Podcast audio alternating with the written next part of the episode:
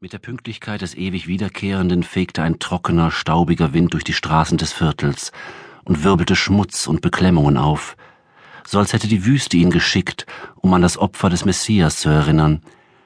Der Staub aus den Steinbrüchen vermischte sich mit uralten Feindschaften, mit Groll und Angst und den Abfällen aus überquellenden Mülleimern.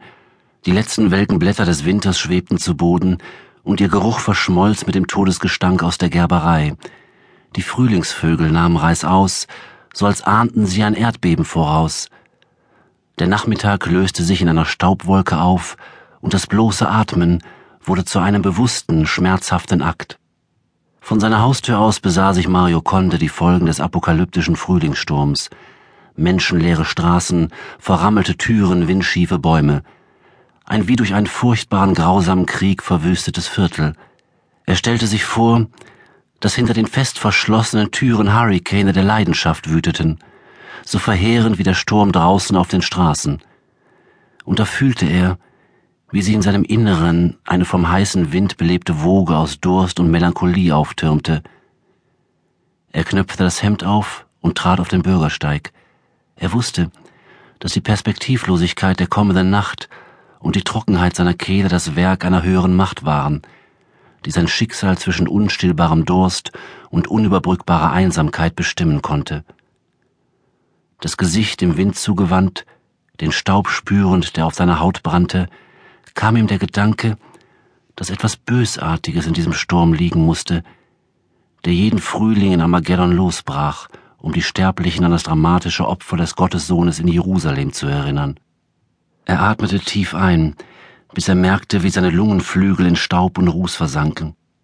Und als er meinte, seinem erwachenden Masochismus den nötigen Tribut gezollt zu haben, zog er sich wieder auf die Türschwelle zurück und entledigte sich endgültig seines Hemdes.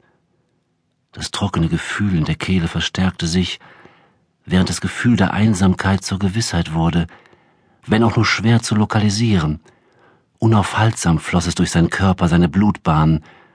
Du bist ein alter Erinnerungsfetischist, pflegte sein Freund, der dünne Carlos, zu ihm zu sagen, aber es ließ sich nicht vermeiden. Die Fastenzeit und die Einsamkeit brachten ihn unweigerlich dazu, sich zu erinnern. Aufdringlicher und abartiger als jeder Durst nach vierzig Tagen Wüste, wirbelte der Wind den schwarzen Staub und den Müll seiner Erinnerungen auf, das welke Laub seiner abgestorbenen Zuneigungen, die bitteren Gerüche seiner Schuldgefühle. Scheiß was auf den Wind, sagte er zu sich, er durfte sich der melancholischen Stimmung nicht länger hingeben und erkannte das Gegengift. Eine Flasche Rum und eine Frau, beides je schärfer, desto besser, waren das schnell und radikal wirkende Heilmittel bei einer so übernatürlichen wie übermächtigen Depression. Den Rum zu besorgen sollte wohl kein Problem sein, sogar ganz legal, dachte er. Schwieriger würde es sein, ihn mit der Frau zu kombinieren, die er drei Tage zuvor kennengelernt hatte und die der Grund für sein Kater aus Hoffnung und Frustration war. Alles hatte am Sonntag angefangen, nach dem Mittagessen, bei dem inzwischen gar nicht mehr dünnen Carlos, als er feststellen musste, dass Josefina mit dem Teufel im Bunde stand. Nur jener Schlachtermeister mit den infernalischen Fähigkeiten konnte die Sünde der Völlerei begünstigt haben, zu der die Mutter seines Freundes ihn und Carlos verleitete. Unglaublich, aber wahr. Cosido Madreleno, fast so wie er sein muss, hatte die alte Frau verkündet, als sie die beiden ins Esszimmer bat, wo bereits die Teller mit der Brühe und Würde und verheißungsvoll die Schüssel mit Fleisch, Gemüse und Kichererbsen auf sie warteten. Noch bevor er sie sah, spürte er bereits ihre Anwesenheit. Das Experiment gelang fast immer. Wenn El Conde in einen Bus stieg, ein Geschäft oder ein Büro betrat, Sogar im Halbdunkel eines Kinos probierte er es und freute sich, dass es funktionierte. Wie durch den Instinkt eines dressierten Tieres wurde sein Blick stets auf die schönste der anwesenden Frauen gelenkt, so als gehörte die Suche nach Schönheit zu seinen vitalen Bedürfnissen. Und auch jetzt hatte jener ästhetische Magnetismus, der seine Libido zu aktivieren imstande war, nicht versagt.